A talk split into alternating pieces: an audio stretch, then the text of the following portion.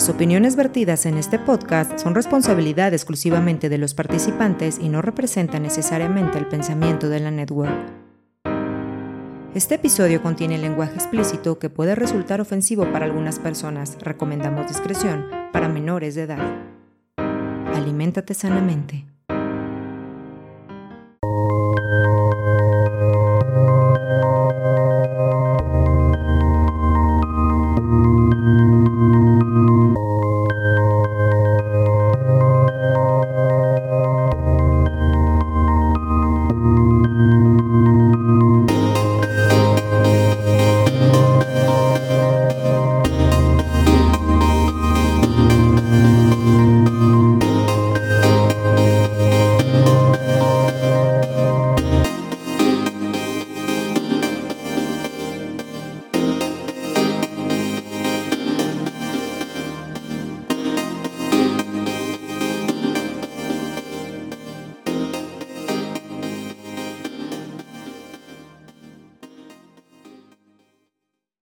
Del barrio, un saludo.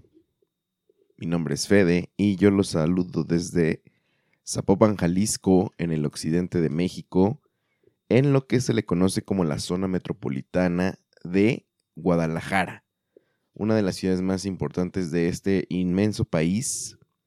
Y pues me da mucho gusto saludarlos eh, en esta ocasión. Quisiera hacer un paréntesis breve para hacer una un ofrecimiento de disculpas porque en los últimos audios he tenido muchos problemas eh, con mi software. Entonces, eh, pues he, estado trabajando para saber cómo, cómo mejorar esos errores en el audio. Y pues supongo que también ya es un sello de la casa, ¿verdad? Hacer las cosas mal. Porque lo hacemos con lo que tenemos, amigos. No es cierto. Trato de hacerlo bien y me agüito, pero eh, pues no se puede. O sea, hay veces que está fuera de mi control. Como por ejemplo, mi hija, eh, descubrí que estaba babeando mi micrófono en el que estoy hablando y se lo quité y estaba literalmente escurriendo saliva de bebé. Entonces, bueno, no de bebé, de infante. Entonces, pues también estoy probando y espero que no que no haya interferencias con el audio del micrófono ahora, más el software. Pero pues bueno, siempre es un placer estar grabando este proyecto que se llama Nosotros, coma el barrio. O como también lo pueden conocer, NEB. Entonces, eh, pues básicamente era eso, hacer un, un ofrecimiento de disculpas, pero también quería hablar en esta ocasión, como lo he venido haciendo, de de algunos temas que me gusta plasmarlos en este formato de audio, porque para los que no lo sepan, estoy dejando una bitácora para mi hija en audio, por si algún día se le ofrece saber cómo eran, cómo era su papá sobre todo. En unos episodios sale su mamá, la señora productora, pero pues básicamente es una idea que yo traigo, entonces soy yo el que está grabando. Y he tratado de hacerlo más, ¿cómo se le puede decir? Eh, lo más constante que he podido en estos últimos años y me da gusto poder hacerlo nuevamente.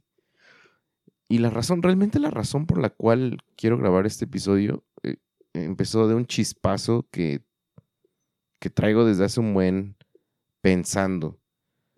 Ya saben que en las noches mientras uno está scrollé y scrollé en TikTok por horas y horas, me salió pues justamente un clip eh, ahí en, esa plataforma de Héctor Lavoe. Si ustedes no saben quién es Héctor Lavoe, porque eran como yo, amigos, eran esa persona que no escuchaban música en español, porque ustedes pensaban que la música en inglés era lo más chido, y que estaban consumiendo prácticamente más productos norteamericanos o, extranjeros que su país, por ejemplo, latinoamericano, como el mío, que es México. Si ustedes eran como yo, déjenme, les explico quién es Héctor Lavoe, porque pues, yo no sabía tampoco, ¿verdad? Héctor Lavoe, eh, pues fue un salsero puertorriqueño americano, es que ahí también está, está raro, ¿no? Porque no se sabe. Se supone que los puertorriqueños pertenecen a Estados Unidos, ¿no? Entonces, pero realmente este señor sí nació en, Nueva York, de hecho, y pues, es de ascendencia puertorriqueña. En fin, este señor eh, pues fue muy famoso prácticamente porque fue un estandarte de, de la salsa en los años 60, 70 y 80. Y me pasó esto en TikTok, eh, o sea, lo, puse, y es que el, título del video decía Pericazo en vivo, ¿no? Ustedes saben que el pericazo, pues, habla de consumir cocaína en vivo, ¿no? Y pasa como... Sí, ese video búsquenlo, pónganle Héctor Lavoe, Lavoe, y van a ver cómo, sí parece que se da un buen pericazo y se voltea todo trabado a cantar, ¿no? Pero la música, la música, o sea, la salsa que se escucha mientras está a punto de cantar y cuando suelta la primera palabra de, su canción, wow, es maravilloso. ese pedacito de clip me hizo estar escuchando salsa una semana por gusto propio. Sé que a mucha gente aquí a lo mejor no les gusta la salsa, el género musical. Sé que a algunas otras personas les fascina la salsa. Y hace poco hice una encuesta en mi Instagram preguntando si la salsa podría considerarse en mis contactos como el género de música favorita. Y la verdad es que la mayoría puso que no. Hagan de cuenta, un 95% dijo que no y solamente un 5% dijo que sí se le podía considerar como favorita. Entonces me habla que mucha gente pues está muy lejana de este género. Creo que tiene que ver por la edad y pues por los contextos a lo mejor, ¿no? A lo mejor tengo muchos amiguitos fresas que no... no es cierto, no fresas, pero pues que consumen otro tipo de cosas. Yo tampoco puedo decir que soy un consumidor eh, constante de esta música, pero ese, ese pequeño TikTok hizo que estuviera yo consumiendo pues, música salsa por una semana y la verdad me la pasé muy chido y ahorita quiero explicar por qué. Pero creo que hay que reconocerle, una de las cosas que si se le puede reconocer a la plataforma de TikTok, si usted es un señor de 50 años y que me va a empezar a decir, eh, no, ¿por qué TikTok? Pues anímese, está, está entretenido. Lo malo de ahí es que pues sí se te va mucho tiempo. Bueno, eh, una de las cosas que está haciendo bien TikTok es, creo que está poniendo nuevamente sobre la mesa o les está presentando a nuevas generaciones música de antes, ¿no? O sea, veo muchos clips de música de los ochentas, veo muchos como remix de canciones de los ochentas, muchos eh, samplers, ¿sí se dice así? Bueno, no sé, eh, pero como mucha fusión, ¿no? Como 50 Cent con los Bee Como que está, está bien loco lo que están haciendo, pero están poniendo como trending mm, canciones que a lo mejor eran muy buenas, pero no sé, a lo mejor en los 2000 a principios de los 2000 se perdieron y hoy en día nuevamente los ponen para las nuevas generaciones y confirman que esas canciones que eran clásicos lo siguen siendo porque son muy buenas. Y al parecer, esto me pasó con estos temas de, pues, de salsa, básicamente. Y a lo mejor ustedes dicen, pues qué, o sea, ¿qué? ¿La salsa qué? Yo nada más voy a leer un pedacito de lo que dice Wikipedia porque estaba investigando que, pues, o sea, ¿qué, ¿qué es la salsa? ¿Por qué se llama así? Y bueno, Wikipedia lo define como el género musical bailable, resultante de la síntesis del son cubano y otros géneros de música caribeña y estadounidenses. Eso es lo más interesante también, ¿no? Como esta fusión, este sincretismo de, de Caribe con Estados Unidos pudo resultar. O sea, si yo les pregunto, ¿dónde, dónde, ¿dónde creen que es la capital de la salsa? ¿Dónde me dirían? Yo seguramente pensaría que es algún lugar, no sé, de Venezuela, algún lugar de Colombia, algún lugar realmente esa era mi primera respuesta, ¿no? Hasta que me puse a investigar. Y no, amigos, Nueva York es la cuna de la salsa. Y si no se lo sabían, tiene mucho sentido, pues como les mencionaba, y, o como deben de saber, pues Nueva York o toda la parte este de Estados Unidos tiene mucha migración de pueblos caribeños, ¿no? Todo lo que es Cuba, eh, todo lo que es Puerto Rico, sobre todo Puerto Rico y Nueva York tienen una conexión casi casi como Los Ángeles y México, ¿no? son, hay muchísima población puertorriqueña en Nueva York, mucha población venezolana en venezolana y cubana en, en Florida y así, si no me equivoco. Entonces, eh, esta conexión hizo que la salsa surgiera con este, este sincretismo de música caribeña y de, y de, y de tonos como afro, afrocaribeños, vamos a decirlo así, con el jazz y con el blues. Música que, por cierto, es deliciosa de escuchar. Y ahorita les digo por qué. Bueno, a mí me gusta mucho porque una de las cosas posiblemente que yo, lo único que sé de jazz y para disfrutar el jazz eh, es ver cómo se toca en vivo, ¿no? Parece que nunca sabes cómo va a acabar una interpretación de jazz justamente por esta agilidad al momento de ejecutarla, ¿no? Esta improvisación, este casi freestyle de, de mezclar sonidos en la batería. Sobre todo, según yo, la batería es muy importante en el jazz y la, música y las voces de jazz que son deliciosas de escuchar.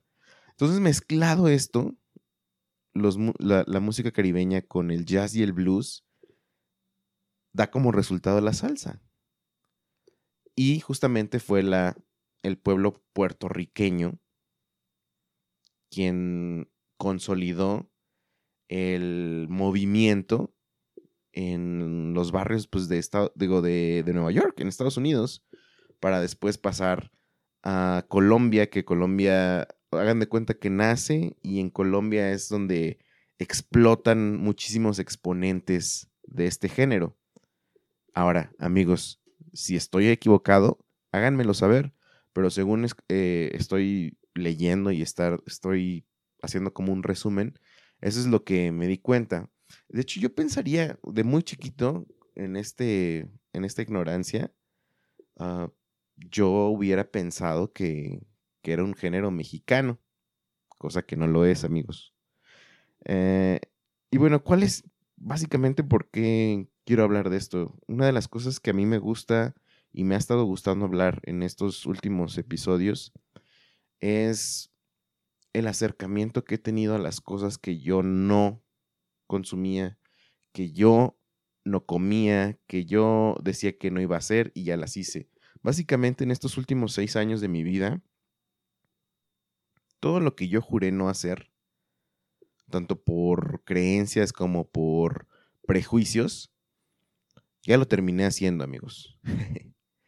y no me arrepiento, la verdad es que ha sido como una deconstrucción de mi persona para ser una persona con nuevos horizontes y que me ha permitido ver dos lados de las dos caras de una moneda, que es en este caso la vida. Y no ser tan cerrado, no ser tan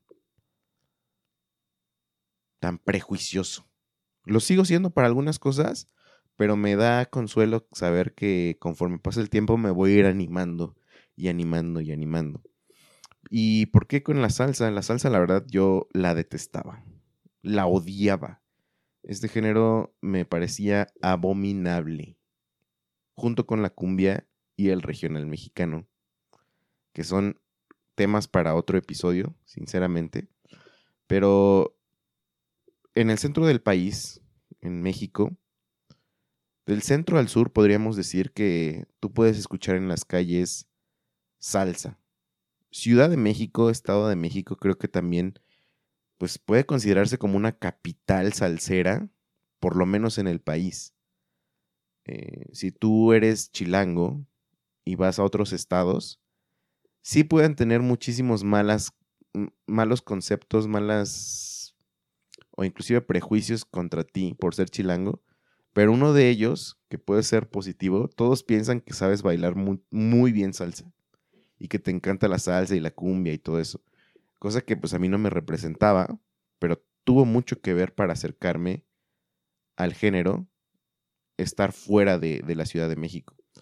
Ustedes saben que, pues, por ejemplo, en el norte del país, el regional mexicano, la música banda, pues ha sido importantísima, ¿no? Ha sido un fenómeno que inclusive ya está llegando a Sudamérica, Centro y Sudamérica. Y creo que ha sido la, explosión que ha tenido. Esto no es reciente, esto ya siempre, siempre ha sido que el regional mexicano se hizo pues también muy fuerte porque muchos de los grupos se van con los paisanos en Estados Unidos. Y pues hay muchos conciertos llenos totales que apelan a la, nostalgia del rancho mexicano. Entonces creo que ahí viene la, el poder del regional mexicano. Pero en el sur, o en el centro, para ser más específicos de donde yo soy, la música salsa sí la puedes escuchar en la calle. Como aquí en Guadalajara, por ejemplo, escucho mucha música banda.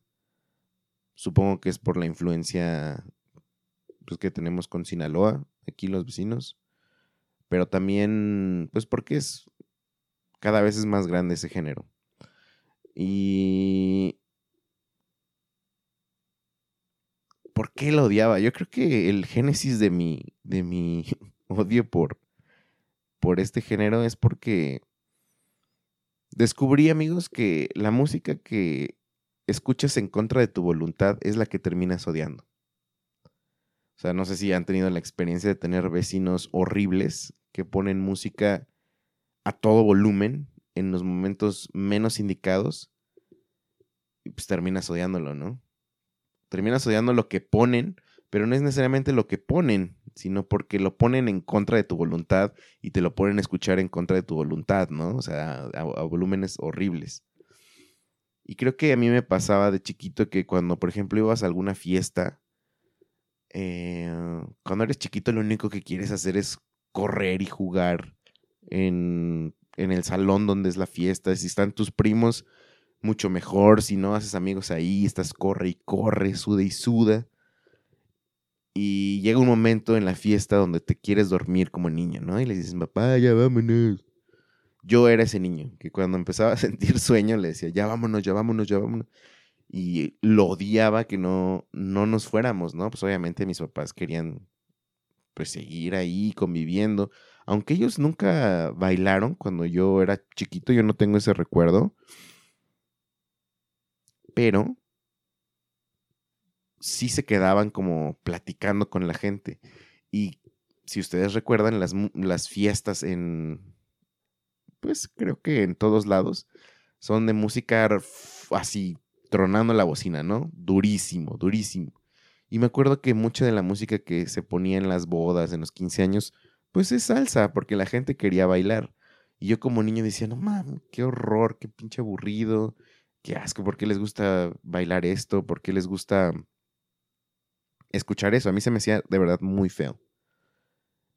Eso fue creo que el principio de que me molestaba inclusive cuando empezaba a escuchar sonidos así. Además las voces, yo como niño, escuchar las voces de los cantantes de salsa me parecía como guácala, o sea, ¿por qué ese señor canta así? No me gusta. Pues, pues porque era un niño, evidentemente, ¿no? A lo mejor a mí me gustaba o me relacionaba más con otro tipo de música, ¿no? más agradable a los niños. Y no que no sea agradable, sino que pues a lo mejor a mí no, no me gustaba ese sonido. Y después, en mi vida metropolitana eh, con la Ciudad de México, donde tenía que pasar literalmente horas en el transporte público, subirme a un... La combi es una camioneta que te llevaba de punto A a punto B dentro del Estado de México. Así se les llama, combis. Cuando me subí a la combi a las cuatro y media de la mañana para llegar a mi clase de las 7, desde la preparatoria, Yo entré a la prepa como a los 15 años. Y salí, o sea, toda la prepa de la universidad salí como a los 22 años. O sea, me aventé 7 años ahí, haciendo ese mismo trayecto. Desde las 4 de la mañana, escuchar que las combis trajeran salsa a todo volumen era posiblemente una de las cosas que más me hacía que, me doliera el estómago. O sea, era un estrés, pero no era el estrés por escuchar salsa. Mi estrés obviamente venía de que ojalá llegue a, tiempo a la clase, ojalá no me asalten, ojalá no choque la combi, ojalá era preocuparse, pues creo que todos los, los que son, viven en ciudades grandes me pueden entender de lo que es viajar en transporte público en Latinoamérica, ¿no? Sobre todo en Ciudad de México. O en ciudades grandes como en Ciudad de México.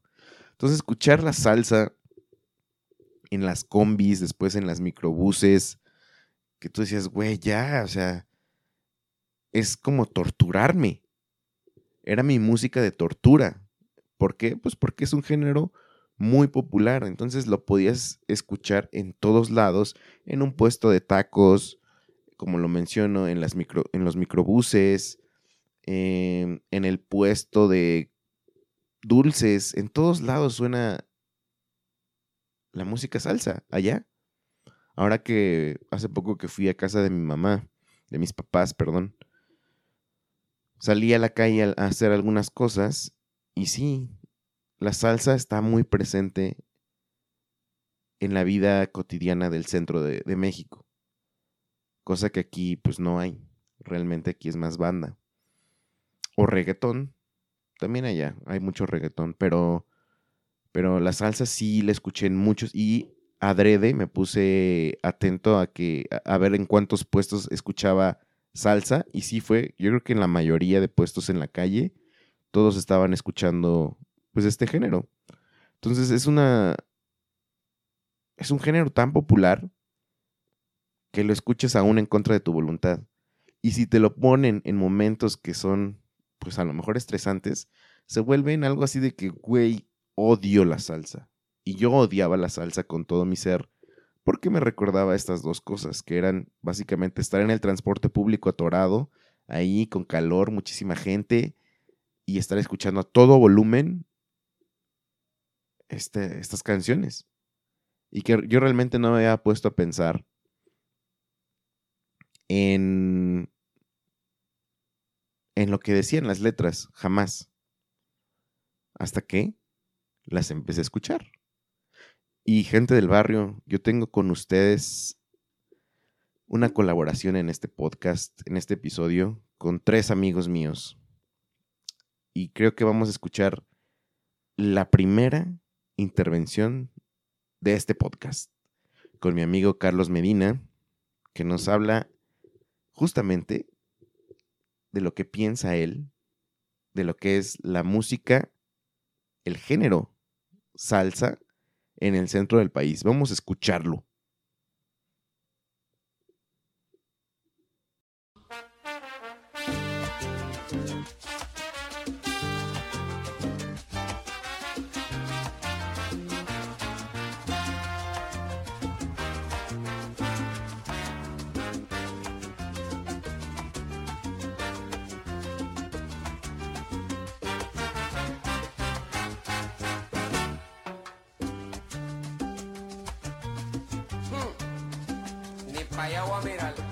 Considero que, este género de, tan alto alcance como lo es la salsa genera, por lo menos en esta parte centro del país que es donde, donde, yo crecí, genera siempre un sentimiento festivo. Nosotros eh, en esta parte de, de, nuestro fantástico país estamos preprogramados, por así decirlo, para, para que en cualquier oportunidad con la que contemos, ya llámese cualquier pretexto para tener una fiesta, una de las principales músicas que, se escuchará en toda festividad pues es precisamente este género, ¿no? Porque te repito, prácticamente nosotros crecimos con esta cultura de, de introducir el baile a nuestras festividades y pues máxime precisamente este género de la salsa, ¿no? Que convoca inmediatamente al escuchar cualquier tipo de melodía de este género, pues inmediatamente a la algarabía, ¿no? Regresamos y eso fue Carlos Medina, mi amigo, al cual le mando un gran saludo. Algún día quiero grabar un podcast con él, sin temor a equivocarme, em, posiblemente conocerlo a él fue el inicio de mi deconstrucción de pasar a ser a un, un joven tímido, lleno de creencias em, cristianas y todo eso, muy aferrado a, sus ideales. Conocer a, a, mi compa Carlos fue seguramente el inicio de la deconstrucción de mi pensamiento. Y, quisiera que ustedes lo conocieran en audio. Es divertidísimo hablar con él. Y bueno, en lo que menciona, ¿no? En el centro del país, salsa es igual a fiesta. Y así lo fue. Ahora, ¿cómo, cómo cambió? ¿Cómo rayos cambió mi, mi concepto de escuchar salsa? Lo tengo muy presente, amigos, la gente del barrio. Obviamente, crecí crecí y recuerdo perfectamente cómo de ser el niño antipático en las fiestas de, ay mamá, ya vámonos, por favor, ya vámonos. Y que mi mamá o mis primas a veces me decían, hey, vamos a bailar. Y yo, no, no, yo no sé bailar. A mí me da mucha pena. Lo cual sí me, era cierto, me daba mucha pena bailar y pues no quería, ¿no? Recuerdo que una vez nos invitaron a una fiesta de 15 años, amigos de mis papás, y yo por primera vez en la vida le dije a mi mamá, oye mamá, pues vamos a bailar, o sea, yo me sentía como que en onda, ¿no? Creo que sentía esa vitalidad de joven puberto, así de que, pues quiero ver eh, chavas, quiero que, quiero acercarme a las chavas. Y como no conocíamos a nadie, pues yo le dije a mamá que bailáramos, pero además me la pasé muy bien en esos 15 años bailando ahí con mamá y luego mi papá ya se unió y todo eso. Y sí, creo que ahí empezó. Pero después, gente del barrio, en alguno de unos viajes que me tocó, y eso ya lo, yo lo he mencionado muchas veces en otros podcasts, en otros episodios, visité la ciudad de Jalapa, que es la capital del estado de Veracruz, si no me equivoco. Jalapa mm, es una ciudad con neblina, muy fría y llena de estudiantes. Si ustedes han visitado la Ciudad de México, es como Coyoacán todo el tiempo. Coyoacán en grandote. Si ustedes no conocen Coyoacán ni Jalapa, pues búsquenla. Esta es una ciudad que cuando yo la conocí me pareció mágica. En ese entonces fui a Jalapa con un amigo venezolano y me acuerdo que las personas que nos recibieron, como que lo primero que dijeron, hey, vamos a, bailar salsa, vamos a un antro donde bailen salsa. Yo todavía tenía este, esta concepción de, salsa, qué huevo, güey. ¿Por qué no vamos a un antro donde toquen a The Cranberries? Ah, bueno, no un antro, un bar. Entonces, eh, pues yo llegué a estos lugares donde había como bailarines de la casa, digámoslo así. Tú entrabas, te sentabas, te servían tu cerveza, lo que tú, lo que tú pidieras, y había música. Y estos chavos se acercaban con, con las chicas y las invitaban a bailar y si sí querían, pues ahí bailaban. Y así terminaban con una y se iban con otra y se iban con otra y se iban con otra. Eh, y eso era como un servicio, no sé cómo decirlo, un servicio de, ese salón o por, la, por la, razón por la cual mucha gente iba. Creo que era por, por eso. Y entonces yo me acuerdo que estar ahí sentado, todo prejuicioso eh, y sin entender nada de la vida todavía, vi que había una chica muy guapa en ese bar. Y yo dije, mamá, está muy guapa. Y cuando vi que iba, o sea, como que después llegó su novio. Y cuando vi a su novio dije, no es competencia para mí.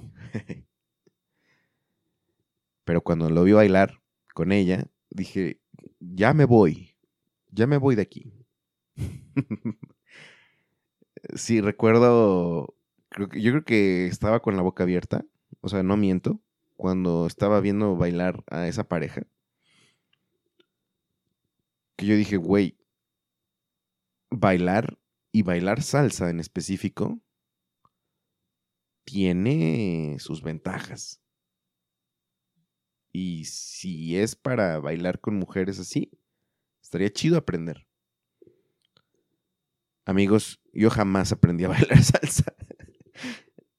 no aprendí. Sin embargo, me animé a empezar a salir a bailar en, pues que en las fiestas de la familia y que en los 15 años, en las bodas y todo, ¿no? Yo siempre bailo lo mismo, tengo los, los mismos pasos para las canciones que ya tengo, ¿no? Guardadas. Y pues lo disfruto, la verdad me, me, me gusta. Y ahora, como les mencioné, al yo venirme al occidente de México a vivir y tener una novia que era de Durango, que ahora es mi esposa, hacía que pues conviviera con gente que, que pues no está acostumbrada y justamente tenían estos prejuicios. Eres chilango, seguramente te gusta bailar salsa, seguramente te gusta esto. Y pues como un método de identificación a lo mejor, yo decía, pues sí, ¿cómo ves? La neta sí me late, sí bailo. Y la neta es que no me da pena, ya no me da pena. Eh, no bailo bien. Eh, pero, por lo menos ya, pues me suelto, ya ah, me muevo como lo entiendo y me la paso muy bien, esa es la verdad. Entonces, acercarme a la salsa como medio de identificación también fue un paso importante para empezar a divertirme con ella, con este género. Y yo no sé, ahorita que estoy pensando esto y que mencioné de la, de la chica, he escuchado que muchas veces dicen, fíjate cómo baila, porque como baila, quiere decir algo. Y siempre tiene que ver como con un contexto sexual, ¿no? Me pregunto si eso es verdad y si aplica para el hombre y para la mujer. Lo había estado pensando y creo que yo creo que tiene que ver con coordinación, ¿no? Con coordinación y con ¿cómo decirlo? Con conexión coordinación en movimientos y con conexión con la pareja. Bailar salsa es puede ser muy puede ser muy si estás de novio puede ser muy sensual. Eso es verdad. ¿Por qué? Pues porque a veces las canciones lo que dicen es eh, pues sí, justamente es, muy sexual. A veces. Eh, otras veces es como bailar. No sé cómo, no sé cómo explicarlo. Pero sí, sí puedo entender que es como más íntimo. O sea, por ejemplo, digo, bueno, si, si piensan en reggaetón y en el perreo, pues ahí ya es explícito, ¿no? pero la salsa es como algo elegante. Es complicado, bailar salsa es tremendamente complicado, bailar bien. Recuerdo que hace poco, bueno, no hace poco, cuando llegué a Guadalajara y recién empezábamos a salir aquí a diferentes lugares, le dije a la señora productora que si quería salir a bailar salsa, según yo. Y descubrimos que hay aquí un lugar donde se juntan a bailar salsa. De hecho, eh, hay una zona aquí en Guadalajara, había antes del COVID, que se llama Chapultepec, que es una avenida donde están todos los bares. Los, ¿qué eran? Los lunes, bueno, yo creo que nada más los lunes, los lunes eran los únicos días en los que lo vi, pero a lo mejor había más días. Los lunes en la noche, en los pasillos de, ese, de esa avenida, en los camellones, se juntaba la gente a bailar salsa. Y alguna vez fuimos ahí a bailar salsa y todo muy divertido, así como que tú te podías meter ahí, pues porque era la calle. Estaba muy chido. Pero una vez le dije, vamos a un salón aquí que dicen que bailan salsa. Y yo dije, claro, pues yo, mi actitud me va a ayudar en esta situación. Obviamente cuando llegué y vi que todos bailaban súper, o sea, es para profesionales esos, o sea, creo que ni me paré de mi, de mi lugar, o sea, de que dije, güey, ¿para qué me voy a parar? Mejor voy a ver cómo bailan, o sea, me dio mucha pena ahí, como decir, no, eh, o sea, es como llegar a jugar fútbol con futbolistas profesionales. Mejor dices, no, mejor jueguen ustedes, yo los veo. Eso fue otro acercamiento. Y una de las cosas que también me cambió la perspectiva, yo trabajaba de maestro. Y nuestro sindicato de maestros es uno de los sindicatos posiblemente más poderosos de América Latina el Sindicato de Maestros del Estado de México. Y en algún día del maestro nos rentaron un, pues, ¿qué, ¿cómo se le puede decir? Un venue, un lugar donde se hacen conciertos enorme, enorme, enorme, enorme. Y llevaron como invitado a un salsero que se llama Oscar de León. Yo no lo conocía. Bueno, Sí había escuchado la canción de Llorarás y llorarás, llorarás. Yo no sabía que él las cantaba. Pero veía que todos estaban como muy emocionados porque él iba a estar. Yo no sabía por qué. Obviamente cuando vi que empezó a armar como literalmente una orquesta, los coristas, los instrumentos de aire, las percusiones, cuando estaban como microfoneando como el sound check, yo dije, madre, pues cuánta gente es aquí, ¿no? Y ya cuando empezó como que el, pues, su tocada, yo me acuerdo como otra vez me quedé con la boca abierta. Ver una orquesta de salsa, tocar salsa, es impresionante. Y ahí es donde yo pude ver, a lo mejor ahí se ve posiblemente la influencia del jazz en la salsa. Cuando lo ves en vivo, cuando dices, no manches, qué pedo con esto. Es impresionante. Y obviamente toda la gente que estaba ahí, pues muy salseros todos. Nada, fue una fiestaza, ¿no? O sea, todo el mundo bailando y tocó las rolas que seguramente yo las conocía y que pues no sabía que era él y que decía, ah, mira, es él. Y fue un gran concierto. Y me, o sea, ahora que lo pienso, digo, quiero ir a ver a un gran salsero y estar ahí, ¿no? A lo mejor en un concierto no necesariamente bailar, pero verlo sí me parece un verdadero espectáculo. Y gente del barrio, tengo una segunda participación hablando de todo esto. Ella es mi amiga Joss. Quiero que escuchen lo que ella piensa acerca de su experiencia de salsa. Escuchémoslo. ¿Por qué me gusta la salsa? Bueno, me encanta toda la coordinación que tiene la música. En cuestión de los instrumentos, el ritmo, definitivamente me hacen bailar. Así, no estoy moviendo los pies, pero estoy moviendo las manos. Y, creo que en el momento en que tú empiezas a bailarlo, a sentir ese ritmo, es como que tu cuerpo inmediatamente o mi cuerpo empieza a, querer moverse, La coordinación también que, influye bastante eh, de manera física, la coordinación de los pies con los brazos, las vueltas, este, todo, ¿no? Y ese clic que siempre vas a tener con la persona que lo baila porque no todos saben bailar salsa. Hay muchas personas que saben bailar salsa muy bien, te coordinas perfectamente, como si nada más fueran uno solo. creo que es el momento donde es lo máximo. Hay muchos tipos de, letras en la salsa que de verdad es como una montaña rusa. Te hacen estar hasta arriba de felicidad, a lo mejor, unas buenas letras felices, eh, bailables, viva la vida. Hay otros que de plano te sientes enamorado y, es con tu persona, ¿no? Con la persona que, que tú quieres bailarlo, uf, te, te quedas ahí. Y hay otras letras que definitivamente son muy tristes, muy cortavenas y dices, órale, esto también me encanta bailarlo, aunque estoy adolorida, pero me gusta bailar.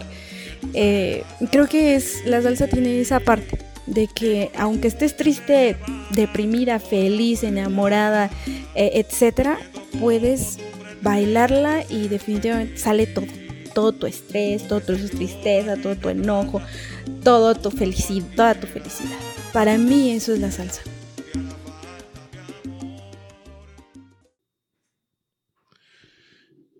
Ahí estuvo. Ella es Joss. Y sé que a ella le gustaba bailar mucho, mucho salsa. Y creo que una de las personas que más he visto que yo creo que sí puede ser su género favorito de música. Y es que tiene mucho que ver las historias detrás, como dice, las historias detrás de las canciones. Yo no sé si han escuchado uno que se llama La Rebelión, al parecer esa canción, que cuenta la historia de la esclavitud, o una historia en particular, que dice, en los años 1600, cuando el tirano mandó. Está buenísimo. Escuchar ahora cuando te pones a escuchar las historias, creo que se vuelve todavía más entretenido, más, no sé, lúdico, no sé cómo decirlo. No nada más estás bailando, no nada más estás escuchando, sino también estás como absorbiendo esos temas, esas palabras, esas historias, lo cual te puedes relacionar, ¿no? Porque muchas de las historias de los salseros, pues obviamente al, ser un género que Latinoamérica adoptó, hay historias que te puedes relacionar muchísimo. Desde amor, desamor, desde la historia de malandros en la calle, de la historia de, por ejemplo, el, gran varón, ¿no? Que es una gran, gran historia de una mujer trans Sí, exactamente, de una mujer trans. o sea, está súper, súper interesante. Y justamente, como yo, si ustedes nunca han escuchado Nosotros el Barrio, les recomiendo el episodio que hice apenas de del Día de Muertos, donde menciono muchas cosas que yo no entendía de nuestra cultura como hispanohablante. ¿Por qué? Porque al yo crecer en, al ser educado en escuelas privadas y las escuelas privadas lo que hacían como, como el plus que ofrecían en educación era pues enseñar inglés y que salieras hablando, que fueras bilingüe prácticamente, porque eso es como se vendían. Pues obviamente todo el peso prácticamente de las actividades, eh, pues todo el esfuerzo se iba a recargarlo en, hablar inglés, en clases públicas en inglés, en Navidad hacer obras en inglés y en español y que cantar en inglés. Y, Entonces tú creces escuchando, pues yo escuchaba muchas, muchas cosas norteamericanas, ¿no? Mucho pop. Además, el grupo donde yo estaba en la primaria, porque pues desde chiquillo, éramos el grupo más grande de la escuela, porque no había más grupos. O sea, les quiero decir, por ejemplo, si yo iba en primero de primaria, era de primero de primaria para atrás. Y cuando nosotros nos pasamos a segundo de primaria, se inauguraba segundo de primaria y así. Entonces, todos los que íbamos ahí teníamos la característica de ser hijos mayores o inclusive hijos únicos. Entonces, nosotros no teníamos otros referentes más que nuestro propio circulito. Porque yo he visto amigos que tenían, pues no sé, hermanos más grandes y estaban influenciados pues, por sus hermanos y, escuchaban otro tipo de música. Eso lo conocí en la secundaria con, con más gente que se extendió mi horizonte, ¿no?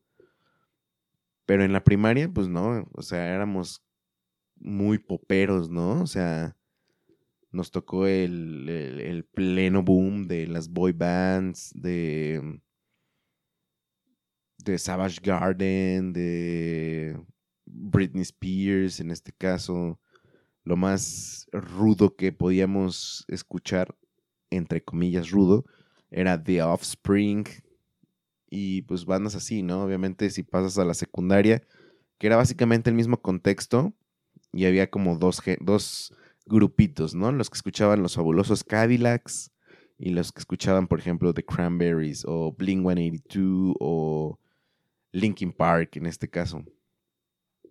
Y yo siempre me sentí más identificado pues con estas canciones, Linkin Park y todo eso. No sabía de lo que me estaba perdiendo, sinceramente. Y en ese podcast, en ese episodio menciono que ser maestro de literatura de literatura latinoamericana, enseñarlo, me hizo amar mi idioma. Saber que hablarlo es difícil para los que no lo hablan. Y es muy atractivo para otras culturas. Digo, somos prácticamente un continente que hablamos ese idioma. Y México es el país con más hispanohablantes en el mundo hasta el momento. En unos años va a ser Estados Unidos.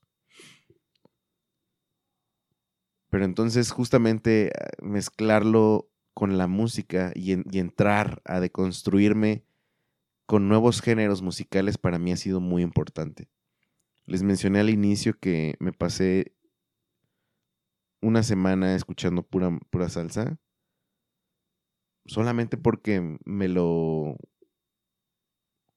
me lo detonó ver un TikTok de Héctor Lavoe. Y es una, una pequeña comparación de sentidos al respecto. En México tenemos un platillo que se llama pozole, que es una sopa, un caldo, que puede llevar carne de cerdo, carne de pollo, no sé, inclusive camarón, hay, hay distintos tipos, ¿no? Tiene maíz, tiene rábano, tiene cebolla, tiene orégano, tiene lechuga. Le puedes echar, o sea, el caldo también tiene varias especias. Y es un platillo típico. Comerlo. Ah, hasta salivé. Comerlo es impresionante por los sabores. O sea, es una explosión de sabores dentro de tu boca. Si lo comes consciente, porque yo soy de las personas que ves como muy rápido. Pero cuando lo comes despacio y, disfrutas los diferentes sabores al mismo tiempo, es maravilloso. Una sensación similar me dio escuchar a Héctor Lavoe y sus canciones en salsa. Así como, pero, pero en este caso en mis oídos. Es como, wow, estoy escuchando un chingo de cosas en este momento que está muy interesante. Quiero más, quiero más. Y así fue. Así fue, amigos. Quiero presentarles a otro amigo que me ayudó a grabar una cápsula. Él se llama Breitner y ya ha estado con nosotros en varias ocasiones en nosotros el barrio. Él es de Colombia, por cierto. Y vamos a ver qué nos dice él acerca de la salsa. ¿Qué significa la salsa para mí? Si huele a caña, tabaco y brea, usted está en Cali, ay mire, vea. Bueno, para mí es el género musical más importante eh, porque, bueno, me conecta con emociones del pasado me lleva, me transporta realmente a mis primeros años con mi familia, en todas las reuniones. eh, siempre, siempre, siempre hubo mucha salsa principalmente. eh, mis papás y mis tíos, incluso mis abuelos, andaban mucho con, con la onda cubana de los 50, 60, luego eh, pues todo el boom de la salsa en Colombia, entonces hubo muchas orquestas y bueno. Si las mujeres son lindas y hermosas, aquí no hay fea para que vean. Mi Cali se está se creció con, yo crecí con esa, con esa, con ese género principalmente. Y luego cuando en mi adolescencia y, y- en, digamos, los años que, que vienen más adelante, eh, iba mucho de fiesta y bailar salsa y era un plus. Era un plus. Era un plus, ¿no?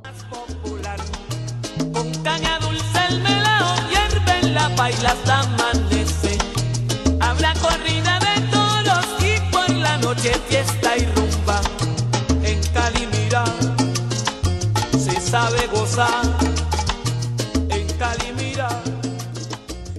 Eso para mí fue parte de mi vida social importantísima. Y hoy en día sigo escuchándolo como si fuera, ah, no sé, 15, 20 años atrás, cuando estaba en el colegio apenas. Y, y me sigo acordando esos momentos y sigo viviéndolo como tal. Eh, me gusta bailar mucho salsa, eh, es parte de mi esencia y creo que llevo en mí parte de eso. Y por eso digo, es el género más importante. Si me preguntaran hoy si de Spotify pudiera quitar todos los géneros menos uno, me quedaría con la salsa 100%. se sabe gozar.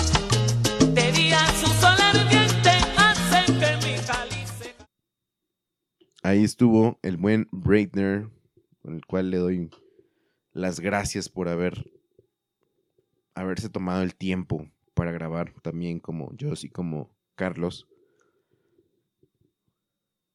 Es básicamente lo que dijo él, ¿no? Para mucha gente es como el género principal de su vida. En el caso, en mi caso no lo es pero cada vez me gusta más. Cada vez me gusta más escucharlo, cada vez me gusta más disfrutarlo. Ah, intentar bailarlo va a ser uno de los retos que, que me pongan, ¿no? Solamente que soy muy torpe, amigos, soy muy torpe al momento de bailar. eh, en la coordinación de mis manos. Pero, pero, pero, no soy un tronco. No soy un tronco. Soy un troncazo, no, no es cierto. No, creo que sí lo puedo hacer bien. Es cuestión de, de, practicar. Y ahorita pues no se ha podido. Pero gente del barrio, me gustaría saber eh, ustedes qué onda. ¿Qué onda con su onda? ¿Ustedes qué tan cercanos son a este género? ¿Le darían una oportunidad? Estaría chido. Si lo hacen, ojalá nos puedan escribir a arroba nosotros el barrio en Instagram o nosotros como el barrio en Facebook o en arroba W el barrio en Twitter. Eh, o si tienen mi contacto personal, que yo les de verdad les agradezco mucho que se tomen el tiempo de escribirme y me pongan lo que piensan de su, de su- pues, del episodio que hacen. Muchas gracias. Gracias por etiquetarlo, gracias por compartirlo. Yo sé que pues batallan conmigo, ¿no? Escucharme. Sin embargo, yo veo los números y veo una constancia que digo, güey, muchas gracias porque si bien no baja y tampoco sube, siempre son los mismos.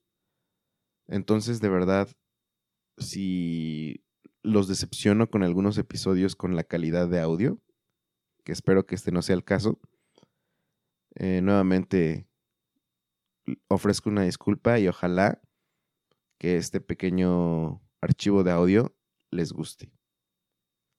Mi nombre es Fede y yo me despido de ustedes y ojalá bailemos pronto. Cuídense mucho. Bye. Muchas gracias por escuchar y descargar este podcast. Mil gracias más si lo has compartido y te has suscrito a todas nuestras redes. Nosotros el barrio te lo agradecemos y te respaldamos. Hasta la próxima.